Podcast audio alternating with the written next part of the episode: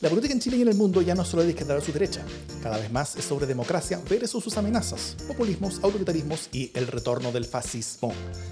Las amenazas a la democracia crecen y tienen sus espacios y medios. La defensa, promoción y proyección de la democracia también merece los suyos. Ese es nuestro objetivo. Soy Jimena Jara desde Algarrobo, donde las cosas no están tan ardiendo como en la capital.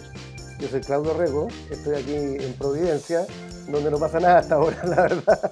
Está bastante tranquilo. Y yo soy Tauro Misa desde Plaza Italia, donde ya hay nuevamente protestas casi todos los días y sobre todas las cosas, de hecho la última fue de camioneros en contra del TAG. Esto es democracia en LSD. Jime, ¿cómo estás? Claudio Rego, muy bienvenido Claudio a nuestro humilde espacio. Muchas gracias. Un honor tenerte con nosotros. No, feliz de estar acá. Gracias por la invitación. Muy feliz de tener a un tremendo invitado al que esperamos sacarle el jugo en un día además tan noticioso. y una semana noticiosa. Jime, los honores son tuyos. ¿Qué ha pasado en las últimas horas, Jime? ¿Qué ha- en, en- en Chile? ¿Algo ha pasado? Mira, déjame revisar mi memoria para tratar de ver qué trae eh, el recuento noticioso. Mira, si hoy día tuviéramos que, resumirlo o tratáramos de resumirlo de alguna manera, yo diría que hoy día fue el día en el que TC dijo, el, el TC dijo no a todo, a todo. O, por traducirlo al chileno dijo ya, corten el, el leseo.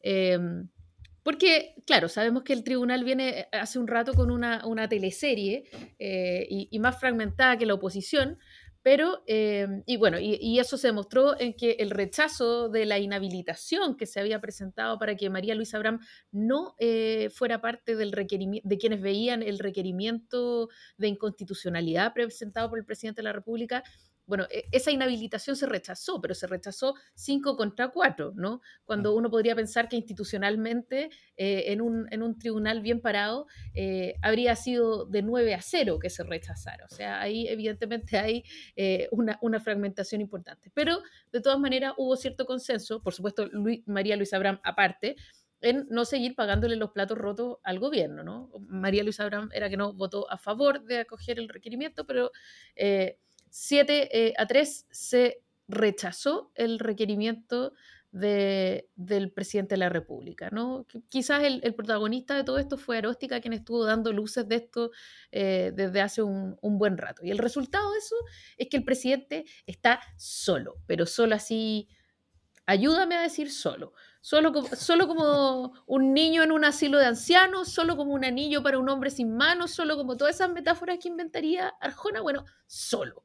Eh, o sea, su exministro de Hacienda no solo no lo apoya, sino que hizo un comunicado para decir que lo está haciendo pésimo, ¿no? Eh, su partido lo dejó solo el 2019 y solo a ratos parecía que lo iba a acompañar, o sea, digamos el rato que estuvo de borde en el, en el, en el gabinete. Eh, y bueno, la UDI también lo dejó solo eh, cuando el presidente, bastante porfiadamente por cierto, insistió en presentar su requerimiento al Tribunal Constitucional. Eh, así que, bueno, no sé, eh, hay que imaginarse cómo van a ser ahora lo- los almuerzos en la casa de los hermanos Piñera, ¿no? O sea, José Piñera diciéndole a Sebastián que está desmantelando la gran creación de su vida y Sebastián recriminándole a José que por su culpa eh, el gobierno está haciendo el, su gobierno está haciendo el soberano ridículo. Bueno, todo eso mientras Miguel Piñera mira la luna llena que asomaba su carita en la cordillera. No sé cómo lo van viendo ustedes. Por favor, preguntémosle inmediatamente aquí a Claudio Rego, que está con nosotros, cómo estamos separando el grano de la paja. Chuta, eh, es terrible hacer leña del árbol caído, ¿ah? pero la verdad es que eh, la sensación es que como que este gobierno terminó, Mm. ¿ah? al menos políticamente hablando. Eh, yo creo que el desfonde... Mira, yo, yo era alcalde cuando en Peñalolén, tú te acuerdas, capotó una aeronave Sí. eh, y bueno, murieron muchas personas, y aprendí el concepto de capotar. Eh, cuando una aeronave capota es que pierde sustentación y literalmente cae como un saco papa. ¿ah? Yo creo que este gobierno capotó, o sea, perdió sustentación política. ¿ah? Eh, eh, claro, la gente está analizando hoy día lo del TC, que es como la guinda arriba de la torta, pero cuando el 80% de tus parlamentarios, o sea, perdón, dos tercios de tus parlamentarios votan eh, en contra de lo que el gobierno expresamente señala, y el gobierno llega una vez más tarde a tratar de enmendarle la mano, eh, y más encima en esta ocasión con este, con este envío al Tribunal Constitucional que no solamente enardeció a todo el mundo, sino que también a sus propios partidarios. Eh, yo creo que honestamente el espacio de maniobra política del gobierno es muy bajo. Ya había muchas dudas respecto de la capacidad política del gabinete.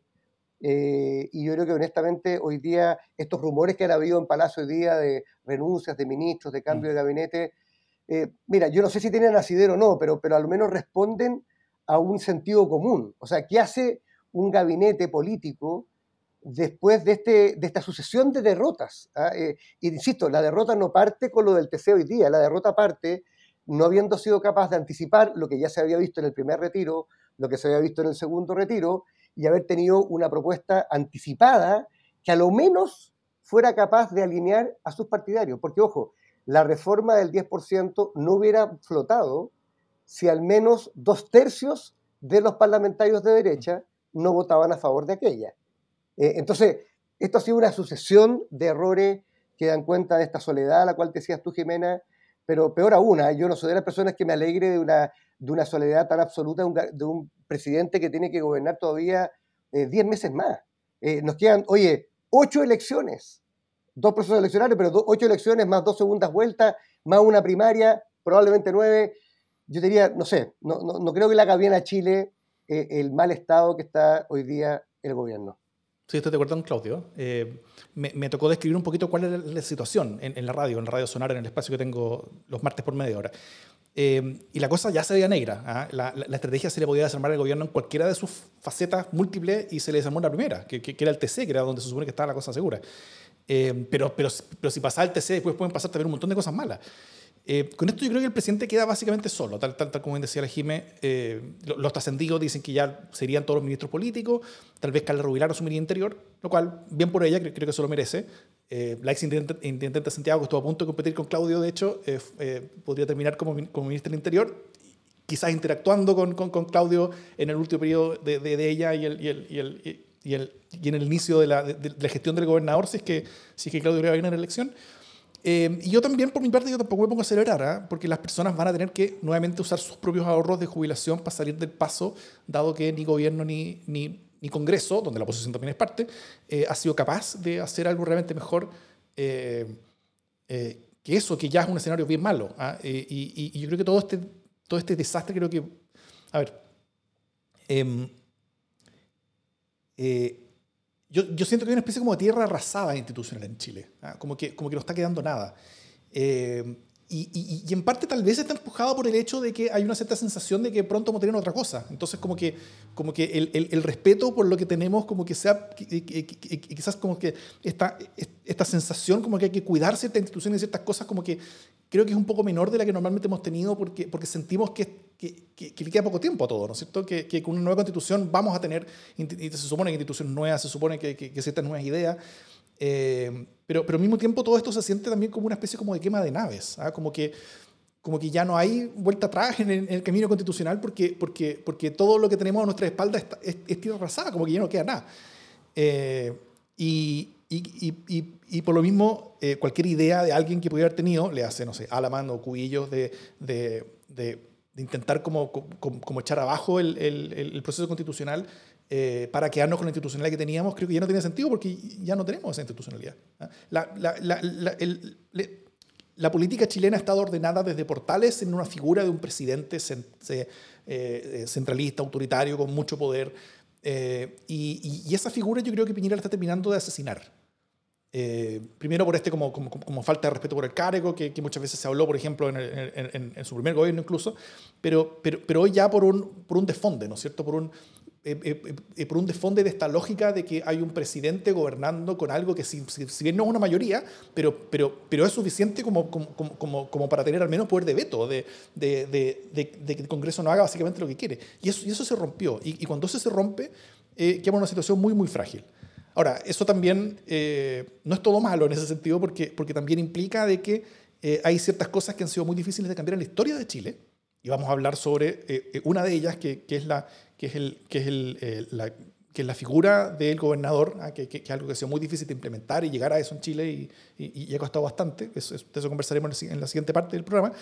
Pero, em, pero, pero la figura del presidente como protagonista de la política, de que todo Chile está en, en, en, solamente dos manos de una sola persona, que, que, tiene básicamente concentrada en sí todo el poder y todo lo que se puede y no se puede hacer en Chile, eh, eso es una figura que yo creo que para bien eh, y afortunadamente está más cerca de desaparecer que de mantenerse con la, con la nueva constitución. Así que, eh, bueno, por todo eso, muchas gracias, Sebastián Piñera. Es así, sí, yo también eh, les quiero preguntar otra cuestión, que eh, básicamente lo, lo, lo, esbozaba un poco Claudio, eh, y es la gran pregunta si más allá del hecho de que efectivamente los chilenos que tengan algo de plata van a poder sacar su tercer retiro del 10%, gana alguna institución o gana alguna facción política, pero gana así como en el largo plazo, ¿no? En la construcción la construcción verdadera, ¿no? No, más que el pequeño revanchismo. Eh, mi sensación, por lo menos, es que hoy día fue como el desplome de todas las instituciones, ¿no? O sea, el TC dividido, pasándose cuenta, la presidenta del TC sin pudor defendiendo al presidente de la República, el presidente mandando un escrito que era pero como el forro, o sea, que, de hecho eh, dijeron que lo habían pasado, que lo habían eh, mandado ayer a última hora, o sea, una cuestión, pero un nivel de improvisación que ya da pena. Después en el suelo. Y aróstica. aróstica también sin pudor, el presidente sin ningún respaldo, los ministros empujándose por quién sale primero y la presidenta del Senado, Isabel Allende, posteando memes de burro eh, con el presidente a caballo en, en vez de la estatua de, de, de Baquedano, ¿no? Entonces, ahí lo que uno ve es que el nivel de descomposición de las instituciones es una cuestión como que suma y sigue. Eh, y claro, uno, uno no sabe si reír o llorar, ¿no? Porque finalmente empieza a tener uno una, una está como risa nerviosa de que se empieza a caer una cierta estructura eh, y que efectivamente es muy complejo, ¿no? Y, eh, y, en ese contexto, mi pregunta uno, para ustedes dos, primero para Claudio, es si alguien gana con esto. Y lo segundo es, eh, ¿por qué la derecha y, cierto centro también, eh, el que yo supongo ustedes están, eh, quisieron con tanto ahínco salvarle la vida al presidente de la República para dejarlo solo en el desierto después? ustedes no están en ese paso de los que quisieron dejarlo en el desierto. Evidentemente eso le corresponde a su grupo político, pero no sé qué es lo que degrada más la institución del presidente de la República. Si, lo, si, si el haberlo sacado en su momento, eh, en octubre del 2019, cuando se acabó su gobierno en la práctica, o eh, el haberlo tenido aquí, al fondo, convulsionando todo este tiempo eh, y, con un desgobierno gigantesco y ver hoy día lo que está reducido. Pues, no sé, se los pregunto a ustedes, centristas. Oye. Déjame, responder y hacer un par de reflexiones. ¿eh? Yo, a ver, eh, pienso que aquí hay un, problema de diseño político fundamental eh, de este gobierno que ha ayudado a, horadar las instituciones. yo creo primero que esta prevalencia de la tecnocracia que siempre ha, estado, no, digo que sea solamente ahora, pero que ahora ha sido a costa inclusive de la realidad. Mm. yo creo que hay un grupo representado quizá icónicamente con el que está la Roulette, pero que no es solamente que está en la ruleta, ¿ah? de gente que ha dicho, mira, no podemos, no, podemos, o sea, no vamos a enfrentar la realidad tal cual es, sino que vamos a, seguir con, el, con la visión de, de, de, esta suerte de fórmula de laboratorio, eh, de que las cosas tienen que ser de cierta manera, a pesar de las 20 señales previas de que eso no ocurría. Bueno, este fue un gobierno que partió con minoría, ojo, ¿eh? en ambas cámaras. Eh, y sin embargo envió proyectos tributarios, reformas educacionales, para las cuales no contaba con mayoría. Entonces, inclusive con las reglas del juego actuales, este fue un gobierno que trató de torcerle, torcerle de alguna manera eh, eh, la punta a la democracia porque no estaba dispuesto a llegar con acuerdo con el Parlamento, que la única manera de legislar en una democracia moderna. Segundo, yo creo que cuando ya ocurre el primer retiro, que parecía algo imposible, y la, primera razón, y la cual mucha gente se suma, es simplemente porque no llegaba la ayuda, cosa que inclusive hoy día el ministro Briones, actualmente candidato, reconoce. O sea, se aprueba, ¿se acuerdan ese pacto que hubo para 12 mil millones de dólares? Eh, pero se le pone tanta letra mm. chica, es tan hecho de laboratorio, con poca noción de la burocracia del Estado, que creo que se han gastado 4 mil, 5 mil, porque no ha sido posible gastarlo. Eh, entonces tú dices, ante eso, aparece que este recurso, que tiene un doble sentido, todos lo hemos sabido del día uno, hay personas que han aprovechado el tema de, y hoy día lo explicitó absolutamente Pamela Gile, que lo que quiere es eh, dejar sin plata a las AFP y provocar este, esta, esta, ruptura o este cambio de sistema previsional eh, de esa manera. Ahora, eh, lo interesante es que muchas personas creen que esta no es la mejor manera, que estamos haciendo que la gente se gaste su plata cuando el Estado tiene plata para poder ayudarla. Y sin embargo, la ortodoxia tecnocrática, una primera vez, casualidad, dos segunda vez, coincidencia, tres, patrón. O sea, aquí este gobierno se quedó atrapado en una visión tecnocrática, tanto que al final pierden todos, porque pierde, no solamente pierden este conflicto de instituciones, el, se ocupa el Tribunal Constitucional como una suerte de, de tirar para el córner para que un tercero resuelva los problemas mm. políticos entre dos poderes del Estado. Y yo creo que hoy día la declaración del Tribunal Constitucional no es, no es jurídica, es, política. Es decir, ¿sabes qué más? Si hay un 80% del Parlamento, incluidos los, los partidarios del presidente, que dicen A y el presidente dice B, bueno, no vengan a nosotros para que nosotros resolvamos los problemas políticos. Ahora, eso también orada, creo yo, un poco la legitimidad del Tribunal Constitucional, que ya venía súper debilitada. Entonces, yo honestamente creo que salvo quienes apelan a lo popular, llámese populistas eh, o personas eh, sensibles a las redes sociales, eh, que puedan sacar cuenta alegres de esto, yo creo que no es bueno. Y, claramente no es bueno para la gente. ¿ah? O sea, tú me preguntas a mí, en un momento que tenemos a, más de 4 dólares y medio el, el, el, cobre, ¿no hubiera sido este bueno de verdad, este momento, un momento para dar un bono en serio, universal, sin tanta letra chica, y habernos evitado esta sucesión de, de, no sé, políticas públicas que nadie está de acuerdo, pero todo el mundo aprueba? Bueno, yo creo que hubiera sido posible, pero claro, la tecnocracia dijo que no. Y mira el resultado. Vamos a terminar con un tercer retiro, se va a entregar la plata igual, pero tarde, y vamos a terminar con un tribunal constitucional en el suelo y un presidente sin apoyo político. O sea, de verdad, mal, mal, mal. Eh, lo único que pueden estar eh, eh, contentos, y entre comillas, son quienes defendieron esta idea hasta el final, pero cual bandita del Titanic, se fueron a pique con el buque. ¿Ah? Porque la verdad es que creo que hoy día el gobierno está mucho peor que hace un mes, pero mucho peor. ¿Ah? Y, yo no sé si alguno de los candidatos presidenciales de la derecha, bueno, Briones ya se desmarcó completamente, Sichel se desmarcó en su libro, eh, y, y, quedaban Lavín y, y, Matei y Desborde, que estaban semi desmarcados. Yo no sé quién va a tratar de prolongar eh, la función de este, eh, la, la, misión de este gobierno. Yo creo que nadie. ¿ah? Y esto, ojo, ¿ah? a tres semanas dos semanas y media de la elección más importante de los últimos 50 años de la historia de Chile. Mm. Sí, eh, sobre, sobre los, los, caminos de salida, yo, yo le escuché algo eh, hace poco a, Daniel Matamala en su, en su programa de CNN, hace, hace como una hora más o menos que, que lo dijo, creo, eh, que, que, creo que, que, tiene mucho sentido, que es que nos sirven mucho a estas alturas los cambios de gabinete, porque o sea, venimos saliendo en cambio de gabinete. Todo esto, este, este, este, este, comité político son, son puros pajaritos nuevos. ¿ah? Eh, los, los, eh, en práctica les llamamos caño caballo. Eh, y, y, realmente el, el, sacar a un ministro como, o ministros que, que, casi vienen entrando, que llevan unos, unos pocos meses, no, no soluciona ninguna cosa política.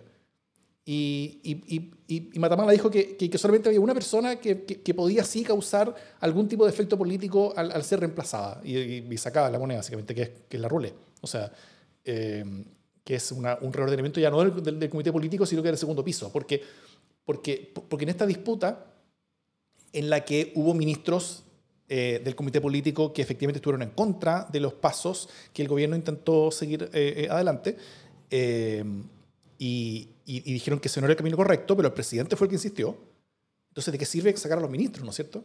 Eso te iba a comentar, Davor. Te iba a comentar de que precisamente los dos ministros que podrían salir, eh, salvo que Rubilar fuera a interior, son aquellos que se opusieron no solamente a enviar eh, el proyecto, la ley al Tribunal Constitucional, sino que también exigieron mayores eh, ayudas a sectores medios y a las personas que no tenían fondos en la AFP eh, y lamentablemente no fueron oídos hasta que ya fue demasiado tarde. O sea, que hay un problema de el timing en política lo es todo. Y aquí se ha llegado tarde siempre. Y, como decía Claudio antes, este, fue, este, este, es un gobierno que, que, bueno, que, que, ha sido como de este tipo de patrones, ¿no es cierto? Y, y en este caso patrones sirve como, como, como en su dos significado.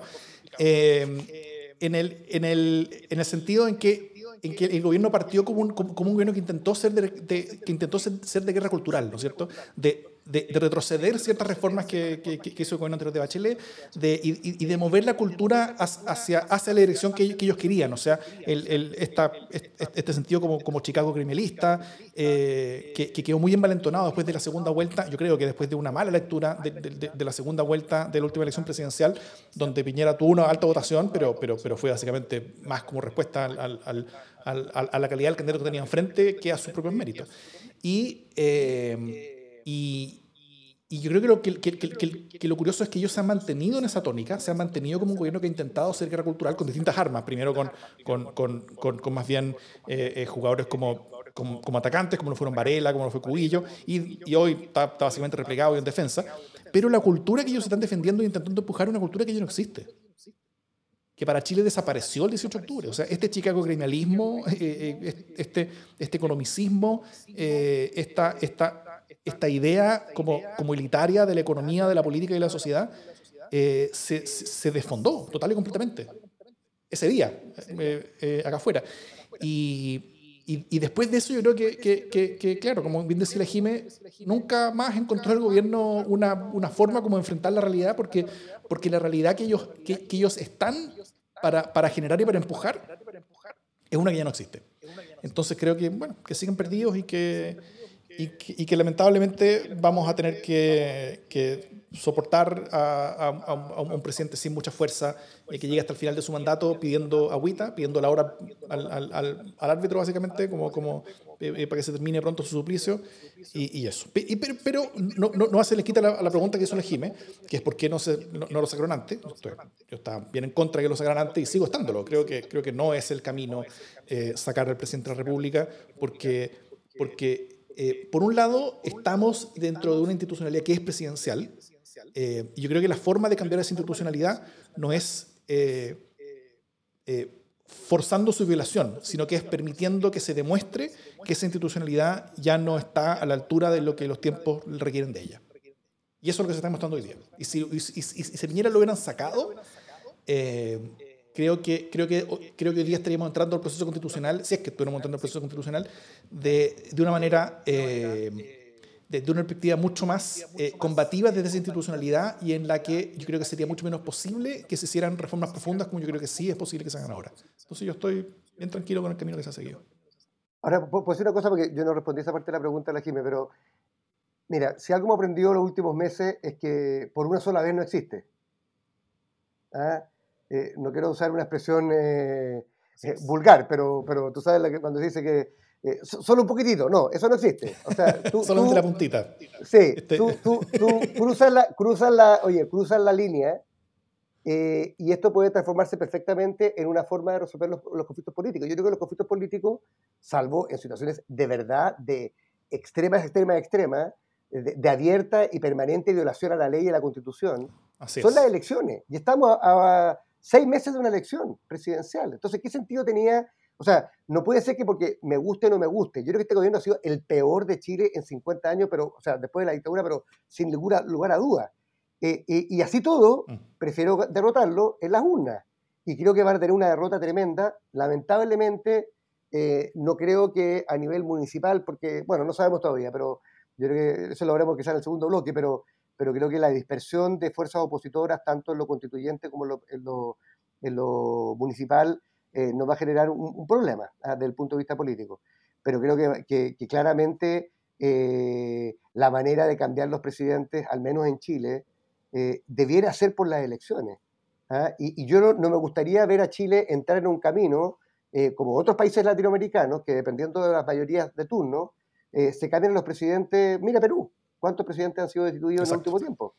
O sea, yo, yo prefiero este otro camino, sé que tiene costo, ¿ah?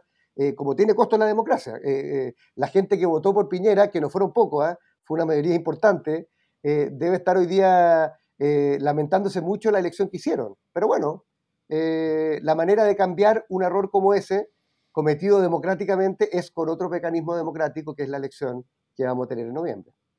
Sí, yo solo quiero, antes de que cambiemos de tema, eh, quiero no estar de acuerdo con ustedes, porque eh, básicamente en, en, el 2019, cuando hablábamos de con, con en este mismo podcast y con la PIA, eh, de, la, de, la, conversación que se tenía sobre, sobre si Sebastián Piñera debía seguir o no, eh, sobre si era razonable que se interpelara o no. Eh, yo lo único que quiero decir, o sea, ahora en este momento a mí ya no me interesa que se vaya, básicamente por una cuestión práctica, no, no es por eh, apego a la constitución y las leyes, que la tengo, eh, sino que no me interesa porque ya se va a presidencializar todo y a mí lo único que me interesa es la, elección de constituyentes, gobernadores, alcaldes, etcétera, ¿no? Eh, que creo que ese es el gran tema y, y, y para allá sigue la democracia, ¿no? Pero cuando hablamos de esto del 2019, y sigo manteniendo ese argumento, yo no creo que la democracia se caiga porque se interpela a un presidente. O sea, el argumento de Claudio de que cuando un presidente viola sistemáticamente la constitución, las leyes, cuando hay abusos, cuando uno ve que hay violencia de Estado, cuando el gobierno no solo no es capaz de hacerle un parelé a carabineros, sino que además los ampara, cuando les pide que se auto... Eh, eh, auditen, eh, cuando pasan todas esas cosas, eh, una interpelación puede ser perfectamente democrática y perfectamente institucional. Distinto es que se haya decidido que no, que era mejor el camino de la constitución, que, etcétera, que había que llevar las, las, eh, las energías a otro lado. Pero Estados Unidos, que es una democracia de larga data, eh, renunció Nixon sin, sin ningún drama. O sea, fue un gran drama y fue un tremendo hecho político, pero lo iban a interpelar. Y antes de que lo interpelaran, el gallo renunció y no por eso se acabó la democracia. El final, o sea, el, que un gobierno no termine su periodo no significa que nos sumamos en una serie de caudillismo y que terminen todos quemados a los gozos, etc. O sea, e, esa idea de que, de que cualquier renuncia de un presidente o que cualquier presidente que no termine su mandato es, es ser bananero, es estar al borde de la dictadura, me parece que hay que sacarla, porque además es el pensamiento eh, de, de, los 30 años, ¿no? Que es como, no, que hay que cuidar la democracia. Yo creo que la democracia se cuida. Uno se adhiere a la democracia, pero también a veces una manera de cuidar la democracia es cuidar las instituciones. Y por Dios que ha desacreditado Sebastián Piñera la institución del, del, presidente de la República. Entonces, por lo menos me parece que la conversación de si un gallo así tiene que seguir gobernando o no tiene que seguir gobernando es una conversación que tiene lugar y pertinencia en un momento como este. Independiente que a mí hoy día ya no me interesa que salga porque prefiero que siga su curso, ya le queda un año, ¿qué más da? Pero, pero Jimena, pero tú, tú, me estás dando la razón en el siguiente punto, que es que yo, yo nunca he cuestionado la facultad constitucional del Congreso para acusar constitucionalmente, que es distinto a interpelar, ojo, ¿eh?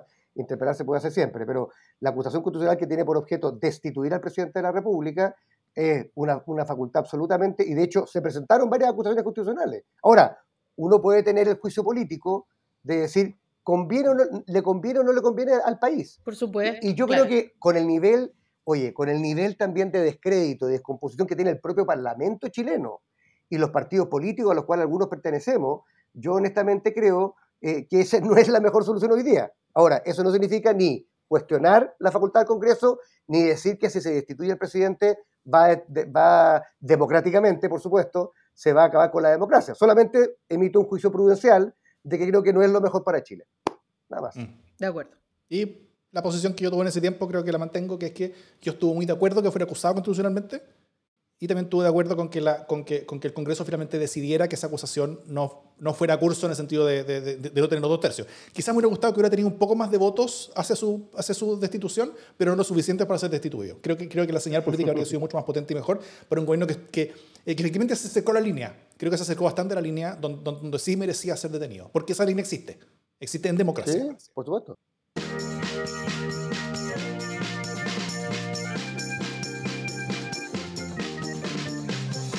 Acá, permítanme hacer una introducción. ¿eh? Y como me gustan a mí, no son tan tan breves. Así que, eh, bueno, tal vez desde las leyes federales de 1826 que no tenemos el concepto de un país descentralizado, ¿eh? como, como central en, en nuestra historia.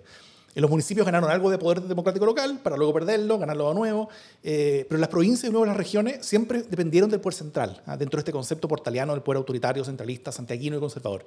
Eh, la, la, la, promesa de autoridades regionales elegidas democráticamente se hizo no en una, sino que en muchas campañas presidenciales en la historia. Eh, yo, yo, me acuerdo que en, en, mi vida al menos, yo, yo me acuerdo de las promesas en los gobiernos de, o sea, en, en los programas presidenciales de, de, de Frei Ruiz Tagle, Lago, Bachelet, Piñera creo que Bachelet 2, ella, ella no, lo, no lo puso en su, o no lo puso como, como, como promesa de gobierno lo cual fue como la, la primera persona que, que más o menos honesta en el tema, porque, porque era muy difícil sacar esto. Eh, porque siempre esta idea chocaba con quienes ejercían el poder local a nivel regional, que al menos en la historia reciente de Chile eran los senadores, ¿no es cierto?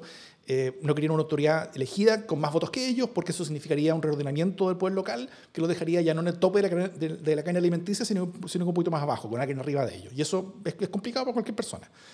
Eh, eh, y, todo esto convirtió a Chile en una especie como de excepción casi planetaria. ¿ah? Eh, es de los pocos países sin autoridades regionales elegidas democráticamente. países de tamaño que, que justifique tener eso. Porque, claro, eh, San Marino tampoco tiene, me imagino, gobernadores, pero, pero, pero, pero sería ridículo tenerlo. Pero tampoco se avanzó. ¿ah? Finalmente, lo, que logró aprobarse fue una figura muy disminuida en atribuciones, pero que al menos mantiene su carácter de elegida localmente. Eh, que es una figura intermedia entre el poder central y el poder hiperlocal de los municipios, ¿no es cierto? Que puede agregar algunas demandas regionales y enfrentarse al poder central para conseguirlas, pero también que puede articular hacia abajo eh, alcaldes para, para, coordinar esfuerzos y generar agendas locales conjuntas y, y, poder aprovechar las, las, sinergias que existen en el territorio eh, más ampliamente que el territorio microlocal del municipio. Eh, y, yo no puedo sino destacar lo histórico de este paso que vamos a dar, porque, eh, eh, bueno, y, a pesar de eso, a pesar de lo histórico y lo grande, son yo creo que pocas las personas que saben y entienden que tenemos elecciones de gobernador. Eh, primero porque es algo nuevo, segundo porque, porque es una cosa que no se entiende dónde, dónde está en, en, en, en como la, en, el organigrama del Estado, ¿no es cierto? Porque, porque es algo nuevo. Y si no tuviéramos la, elección de la Convención Constitucional elegir el mismo día, probablemente sería los gobernadores la vedette de, las elecciones. Eh, y, el tema sería ese. Pero no ha sido porque así sucedió la pandemia, se juntaron las elecciones y, bueno. Eh, así que se viene, estemos preparados o no. Eh, bueno, y Claudio Rego es candidato a gobernador de la región metropolitana. Y ese cargo, además de todo lo demás, es un cargo bastante especial porque va a representar regionalmente más del 40% de la población de Chile. No sé cuánta gente, es como 44% por ahí. 42. Que en el, el ERM. 42. 42. Eh, súper. Y va a ser la segunda autoridad con mayor legitimidad electoral de la República después del presidente. Ah, y bien lejos de la tercera. Entonces, eh, por un lado va a ser el líder natural de la oposición, si es que le toca ser oposición, o el más natural sucesor en caso de ser oficialismo, eh, como, cosas naturales. No, es que se tenga que dar así, pero, pero, pero, va a ser al menos lo, como el sentido común. Eh, y sobre todo va a tener algo de poder y mucha oportunidad para transformar esta enorme como serie de comunas descoordinadas que, entre sí que conforman la capital eh, por fin en una ciudad, que es algo que, de lo que Claudio mucho, mucho ha hablado y que, a muchos de nosotros nos ha interesado mucho tiempo. Yo tengo estas preguntas, Claudio, así que eh, eh quizás déjame hacerte varias en una primera tanda y, y, después algunas más en una segunda. primero, ¿cómo ves este momento histórico de por fin tener gobernadores en Chile? también me gustaría saber, para que podamos ayudar a informar a, quienes nos escuchan, eh, ¿qué atribuciones formales va a finalmente tener el gobernador? O sea, ¿qué va a poder hacer de entrada? Y también, ¿cómo tú crees que va a ser el camino para obtener más atribuciones en el tiempo? Que yo creo que es fundamental para el, para eh, el cargo para, y, para como su sentido político. Bueno, partamos por el principio. Yo creo que es un paso súper importante. Ah, creo que eh, no hemos demorado 200 años en llegar hasta acá. Ah, y, y, y, no ha sido fácil. Yo fui parte del gobierno de la presidenta Bachelet donde se discutió este proyecto de ley y había dentro del gobierno y claramente transversalmente en el Senado mucha oposición, por las razones que tú decías. Aquí no solamente había oposición de la tecnocracia, sino que también de la élite política que veía con mucho recelo el surgimiento de estas otras autoridades unipersonales en las regiones. ¿eh? Eh, y es efectivo que este es, una creación medio camello. ¿eh? eh, se crea el gobernador, pero se le pone un delegado al lado, eh, se le dan los recursos del FNR, pero no se le aumentan. En fin, no, eh, entre Tongo y los Vilos, diría yo. Claramente no, no es todo lo que nos gustaría, pero tampoco es una, una, figura insignificante. O sea, yo creo que hay dos extremos en el análisis que hay que eh, erradicar automáticamente. ¿ah? Uno que es el ninguneo. O sea, este, como diría Pancho Vidal, es un león sin dientes, no va a hacer nada, no. En fin, mentira, mentira, porque la verdad es que hay mucha ignorancia. O sea, eh, los fondos que hoy día se administran a nivel regional van a quedar en el gobierno regional, que es el Fondo Nacional de Desarrollo Regional, que se aprueba con los, con los consejeros regionales y que es la principal fuente de financiamiento de gran parte de los municipios, sobre todo los más pobres. El plan regulador metropolitano, el plan regional de ordenamiento territorial, las políticas sectoriales, regionales en infraestructura, medio ambiente, en fin, eh, los temas de los residuos, se van a manejar a nivel eh, a nivel regional. Ahora, lo más importante, sobre todo en una región como la región metropolitana, alguien decía ahí, pero ¿cómo se invita a un candidato de Santiago? Bueno, lo que esa persona no sabe es que donde más se siente el centralismo de Santiago. Mm.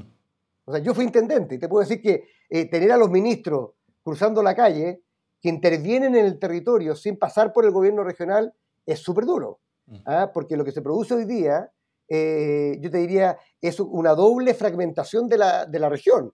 Tiene una fragmentación territorial que son los 52 municipios, que es como un archipiélago, isla, que sobre todo en la provincia de Santiago, que es la parte más urbana, es, desastroso porque nadie sabe dónde empieza el límite de la comuna y parte el de al lado, y las ciclovías terminan en, una esquina, y en fin, no hay fluidez de la ciudad. Mm. Pero lo otro es la fragmentación de los ministerios sectorial.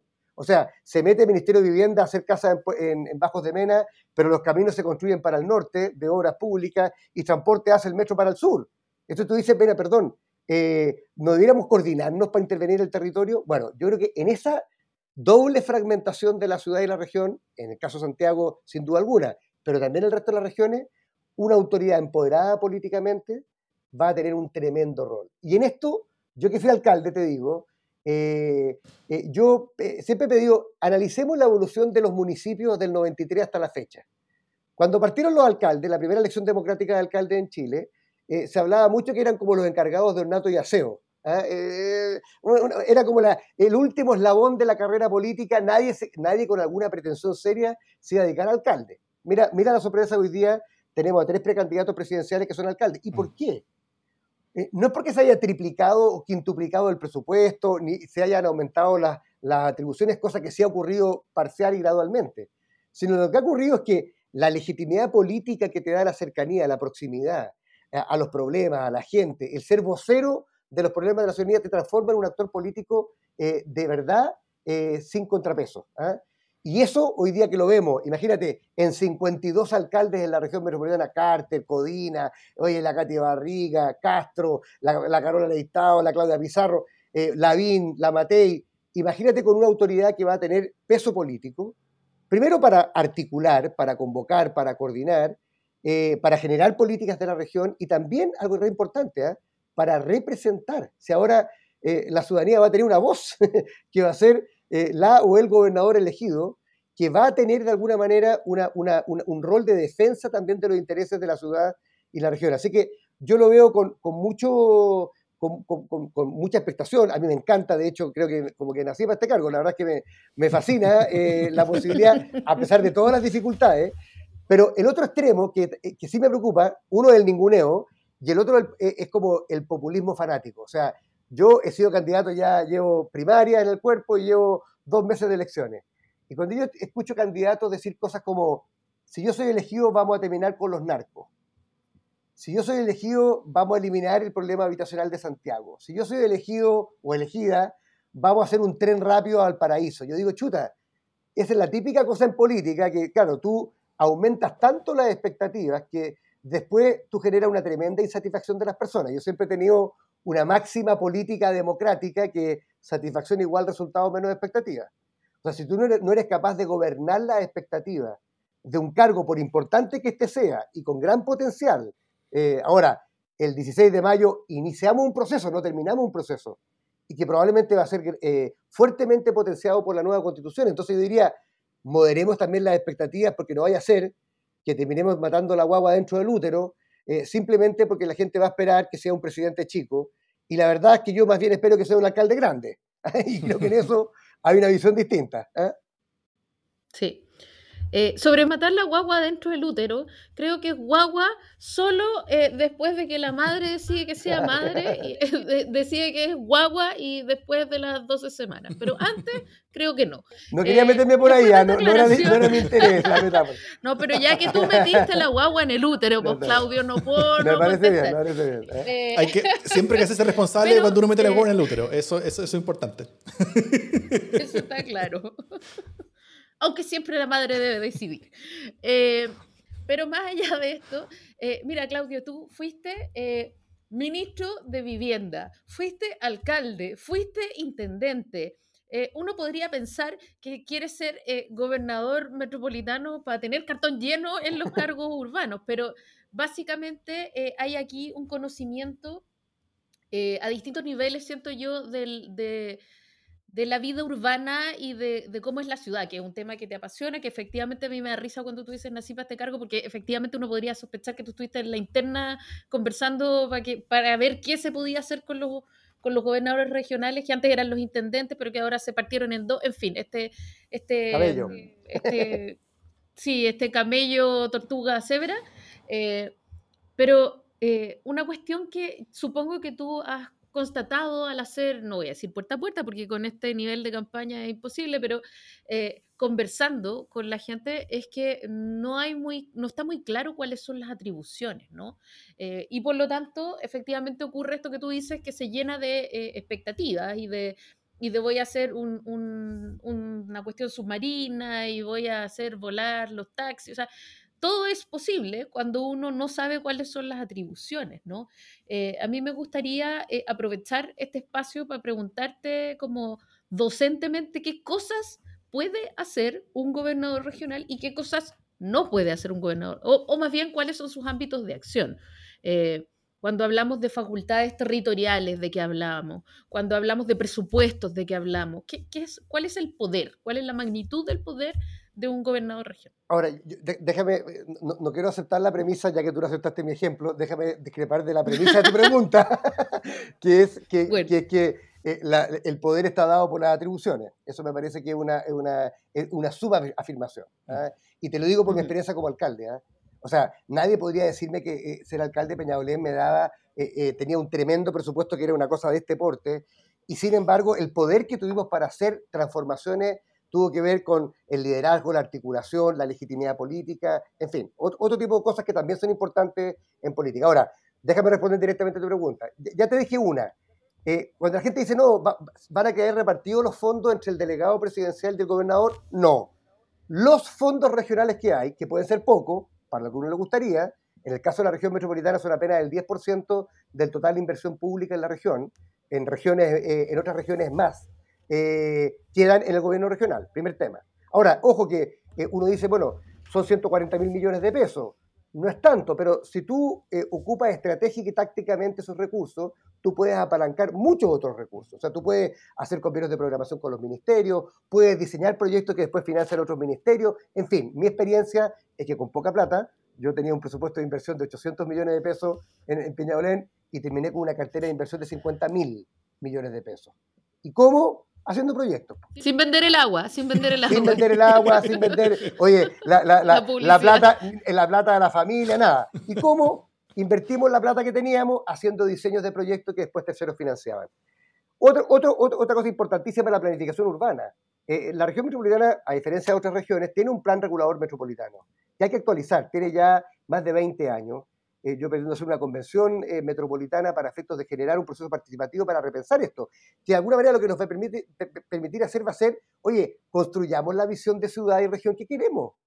Y no esta cosa del, del parche eh, que, de, acciones absolutamente inconexas que hacen ministerios, que hacen municipios, que hacen privados. ¿ah? Ahí tenía otro, otra herramienta. Después, todo el tema, la gestión integrada de residuos, facultad del gobernador, los planes regionales de infraestructura. Facultad de gobernador. Ahora, hasta ahí, si tú quieres, más otras cosas de coordinación que no es importante, la facultad de coordinación queda radicada en el gobernador. Ahora, ahí va a haber un, probablemente una tensión con el delegado presidencial de cómo y quién coordina. Pero yo creo que ahí es donde va a entrar el poder político del gobernador, porque lo que no va a caber ninguna duda es que la máxima autoridad de la región va a ser quien es elegido por la gente.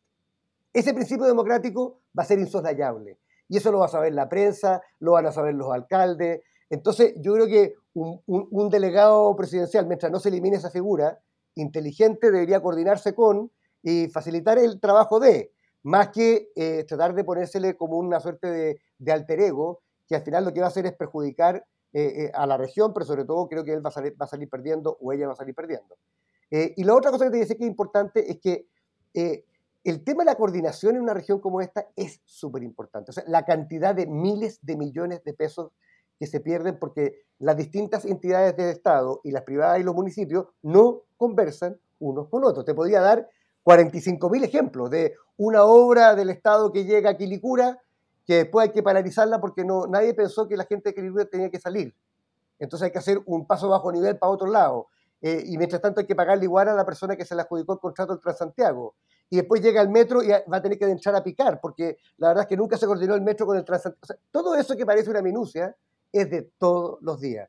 Y hay temas, por ejemplo, como el tema de las cuencas del agua, que un tema, la gente trata del agua, hay 43 instituciones públicas vinculadas al tema del agua. Y sin embargo, la cuenca es una sola, que es la cuenca del Maipo, que va desde los glaciares, oye, hasta el mar. Y uno se pregunta, bueno, ¿cómo se gestiona integradamente una cuenca? La experiencia internacional te dice que se gestiona desde el territorio, no desde los ministerios.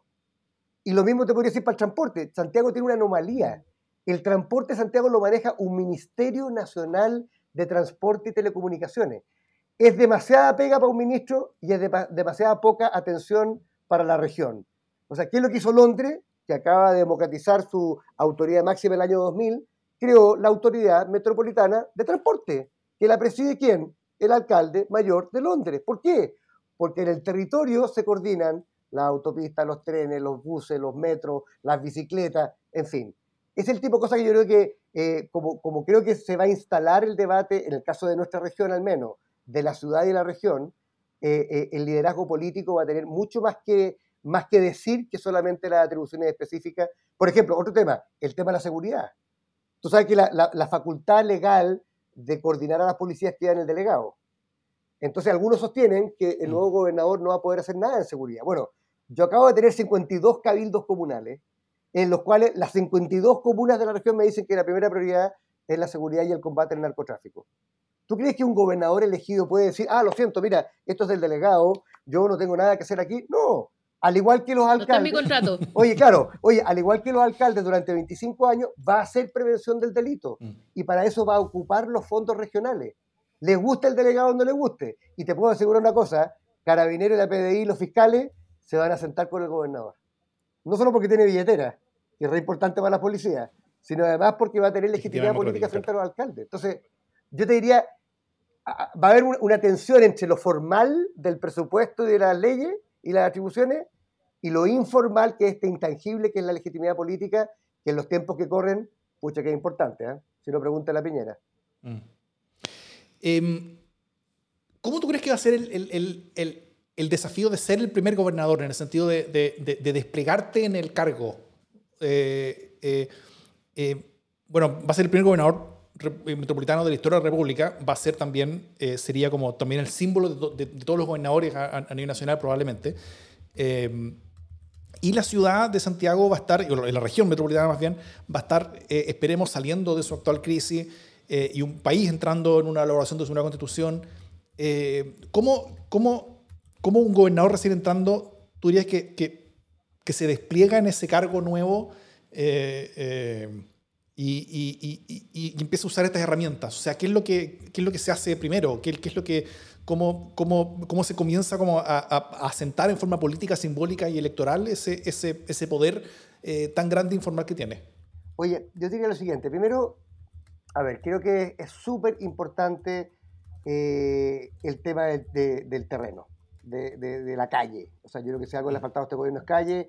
Yo creo que una autoridad nueva como esta tiene que tener un pie todo el día en la calle, no en el sentido de la protesta social, sino en el, sentido del contacto directo con la ciudadanía y sus problemas. Yo tengo una, máxima que me ha acompañado en mis cargos y que la creo a pie juntilla, que es que la cabeza piensa dónde están los pies. Y los sentidos de urgencia y la creatividad y la capacidad de tener legitimidad frente a la ciudadanía eh, eh, provienen, entre otras cosas, porque tú has estado ahí. O sea, no es lo mismo que te escuchen hablar de, lo, de, este informe de CIPER de los barrios tomados por los narcos, a que tú los recorras a pie con los vecinos. Eso te da, yo creo, una primera cosa que, es importante, que es lo que hemos hecho también en esta campaña, que no solamente hemos tenido 52 cabildos digitales y 17 cabildos temáticos, sino que además hemos recorrido, la única candidatura que ha recorrido las 52 comunas un par de veces. Lo segundo, te diría yo, eh, una gran articulación con los alcaldes. Yo creo que lo peor que podía hacer un gobernador es dárselas de jefe. Creo que sería un error. Yo fui alcalde y los alcaldes somos elegidos por la gente eh, y tenemos nuestra autonomía. Entonces, eh, cualquier gobernador que pretenda darle instrucciones a los alcaldes está condenado al fracaso más absoluto, sobre todo en una región como la metropolitana, donde los alcaldes tienen perfil político propio. Ahora, ¿cómo se hace eso? Entonces, bueno, es identificar aquellas temáticas que sean comunes a todos o a algunos de los alcaldes y tratar de representarlo y articular esa demanda para dar una respuesta con valor agregado a esa demanda de los municipios. Yo creo que esa, esa relación con los municipios va a ser clave en esta gestión. Y lo tercero, diría yo, yo creo que como en cuatro años no se puede hacer todo, eh, yo creo que tener prioridades súper claras. Eh, porque de lo contrario se te va a pasar el tiempo en la instalación y no va a poder hacer nada. Mi, impresión es que hay muchas personas que eh, viven un poco con el sueño de los candidatos sobre todo y candidatas, que creen que se van a sentar en el, en gobierno regional, van a hacer un listado de supermercados, de cosas que le van a pedir al gobierno central, y el gobierno dadivosamente le va a entregar el Servio Metropolitano, el Parque Metropolitano, la Sectra, en fin, todos los servicios públicos. Bueno, yo soy un poquito más escéptico. Creo que si nos demoramos, como decías tú, Davor, en la, en la introducción, 200 años en recién elegir a las autoridades, no creo que ningún gobierno, ni menos este, le entregue en el corto plazo muchas atribuciones adicionales. Así que vamos a tener que mm. gestionar lo que tenemos. ¿ah?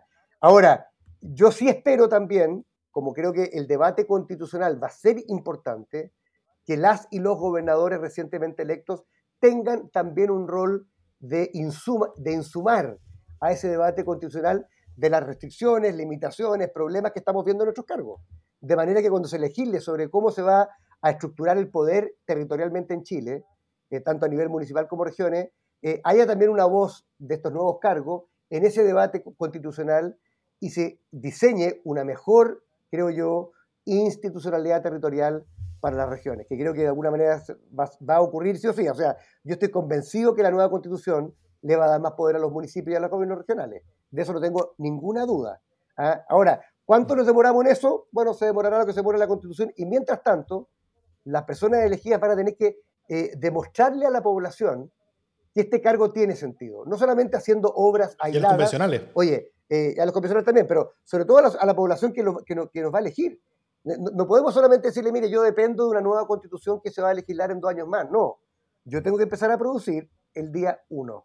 Y eso significa articular presencia y cercanía en la calle, eh, generar además proyectos y, apuestas, por ejemplo, como las que te he señalado de políticas públicas regionales, eh, que la gente se sienta parte en medio ambiente, en transporte, en seguridad, etcétera. Sí, yo a propósito de, esta conversación, es súper interesante lo que va a pasar como políticamente con la figura del, gobernador regional, porque va, por un lado uno puede eh, augurar eh, una relación no tan fraternal con el, con el delegado presidencial, ¿no? Eh, ahí va a haber un tira y afloja, va a haber una, una, relación que construir y que en muchos casos va a ser súper tensa.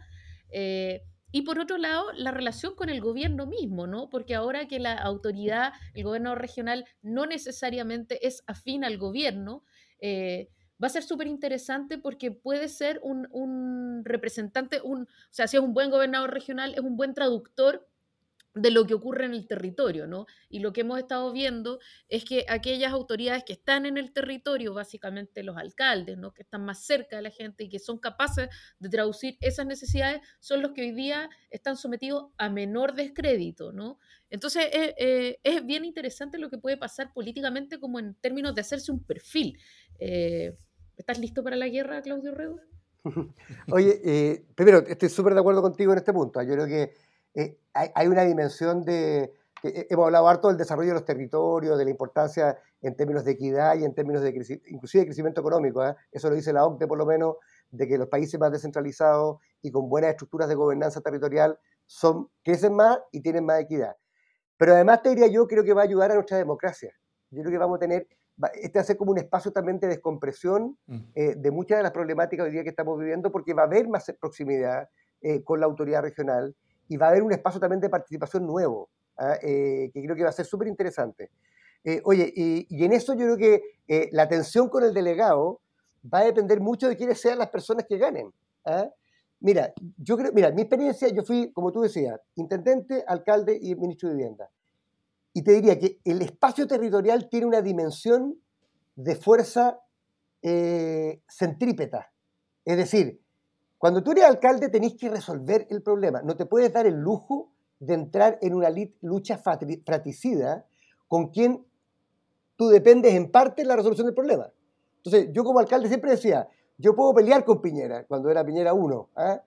pero no en todos los frentes. Tengo que elegir el frente porque además tengo que construir vivienda, tengo que tapar hoyo, tengo que hacer un proyecto educacional.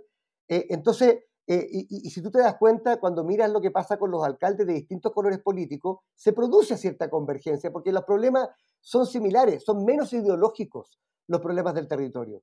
Entonces, yo tengo la secreta esperanza de que este gobernador va a tener una dimensión de su rol que va a ser de convergencia. Es decir, hay que resolver los problemas de agua potable, hay que resolver los problemas de tal o cual campamento. Y ahí, si el gobernador hace bien la pega, va a ser un aliado del gobierno de turno independiente de su signo político, porque tiene que resolver problemas. Ahora, si el delegado entra en una batalla frontal, va a ser una batalla política de grandes proporciones, mm. porque efectivamente creo que todas las, tiene todas las de ganar el gobernador, pero claro, eso va a quitar tiempo y va a distraer energías que son súper importantes. Oye, yo no, yo, yo quiero, no, quiero dejar de, de, responder una pregunta de Nicolás Greenblatt y de Félix, 74, sobre el tema del edificio, ¿ah? que, es una lecera, dirán algunos, pero, pero ellos no dicen que es una lecera y yo estoy de acuerdo con ellos, ¿ah? porque tú sabes que el, el, actual intendente ya le traspasó el edificio de la intendencia a la subdere para que sea la sede del nuevo delegado presidencial. E, entonces, el, el edificio más emblemático de la autoridad regional de los últimos 100 años eh, va a estar destinado a un funcionario designado. Eh, y, el, y, el, y, el, gobernador electo, la autoridad políticamente electa por la gente, va a ser mandada a un edificio que está en bandera y oculto entre el Banco Estado y no sé qué edificio más. Eso me parece que tiene un simbolismo que habla mucho de este gobierno, creo yo. ¿ah? Porque en el fondo demuestra que no les gusta que, que haya un perfil político con autonomía de este nuevo gobernador regional. Entonces, claro, quitarle el edificio es como mandar al presidente de la República al edificio de Diego Portales. Eh, ¿Te das cuenta? Yo creo que de alguna manera eh, eso no corresponde porque la tradición política dice que el Ejecutivo de Chile está en la moneda. Bueno, hasta ahora, no obstante la doble dimensión, el intendente siempre estuvo en ese edificio de la esquina de, eh, de Moneda con Morandé y creo que sería un despropósito que este gobierno persistiese en negarle ese espacio que tiene un simbolismo para la ciudad y ojo que los símbolos en urbanismo sí importan ¿ah? mm. eh, para este nuevo cargo de gobernador. Así que eh, estoy absolutamente de acuerdo que no es un tema menor y creo que es un tema que hay que rediscutir. Sí, y eso también demuestra la confianza que el gobierno está teniendo a la candidatura de su candidata Catalina Barot. Puedes leerlo así también.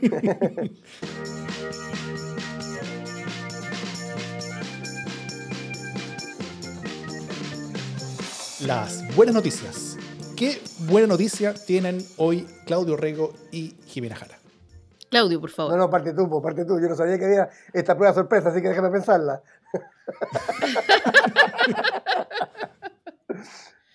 Ya, yo no sé, yo no te preocupes porque eh, el único que trae su buena noticia siempre es Davor y mientras Davor la dice, yo pienso. Así que, por favor, Davor, eh, te, cedemos la prioridad aquí.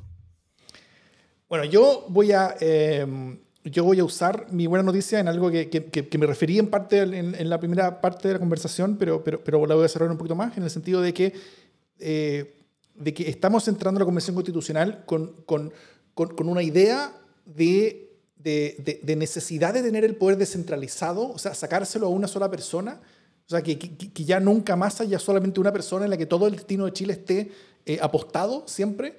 Eh, gracias en parte al desempeño de la, de, presidencia de, de, Piñera, que yo creo que va a permitir maximizar los cambios posibles.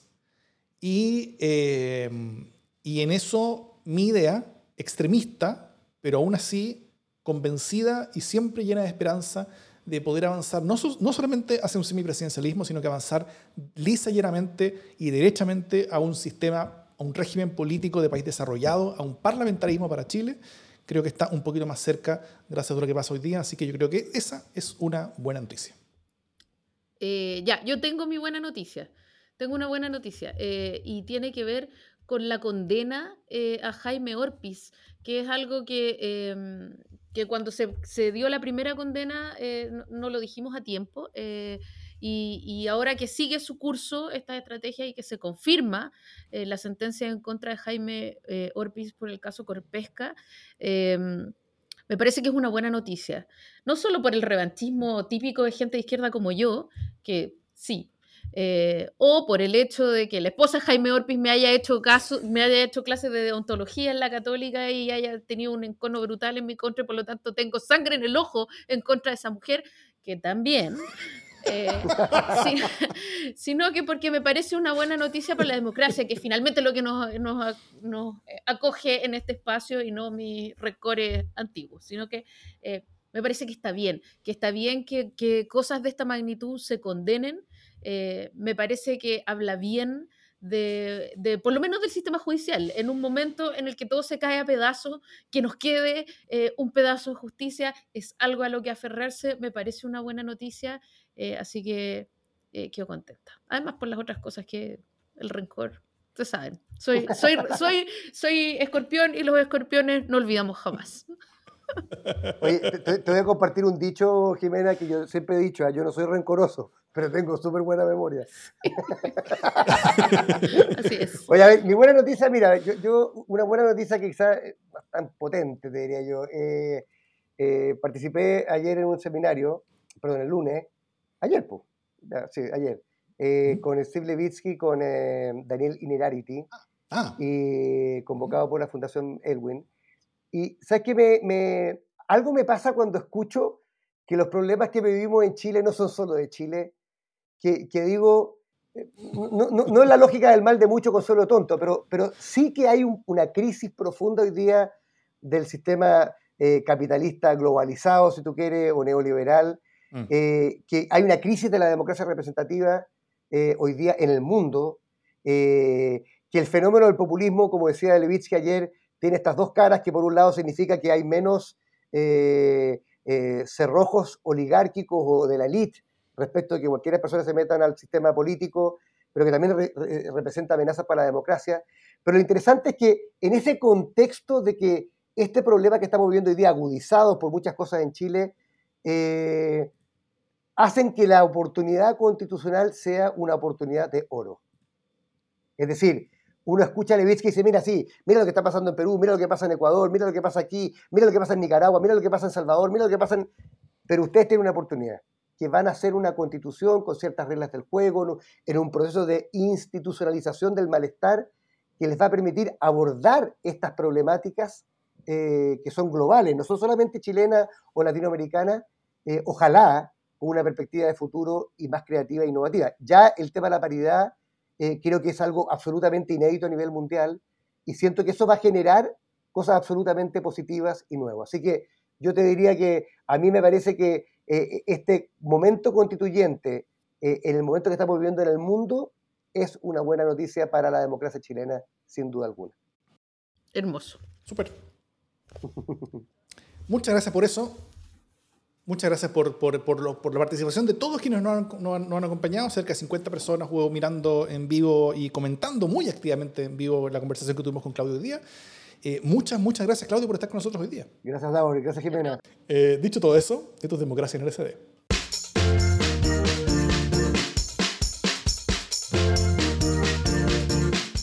Eso, Claudio. ¿La pasaste bien? Sí, estoy entretenido. Ya, qué bueno, qué bueno. Hubo, un... Estoy, cansado, eso sí, pero bueno. Sí, no, se, se, está bien. más que se justifica. Bueno. Una, un anuncio que es que se viene la fecha, la fecha pronta eh, de junta eh, como va a ser un carrete de democracia en LCD. Va a haber un carrete Zoom de democracia en LCD. Ese es el anuncio de fin de fiesta. Eso, vamos a estar avisando pronto sobre links y esas cosas para que nos estemos pronto. Y habrá otros cientos que nos escuchen, ¿ah? Habrá otros cientos que nos escuchen, como siempre. No, el, podcast va a, estar, va, a ser escuchado por, por, por, varios... ¿Cuántos nos están escuchando ahora? Como varias cientos de personas. Eh, y... Eh, y el video también es, visto por mucha más gente para bien, ¿no es cierto, Jiménez?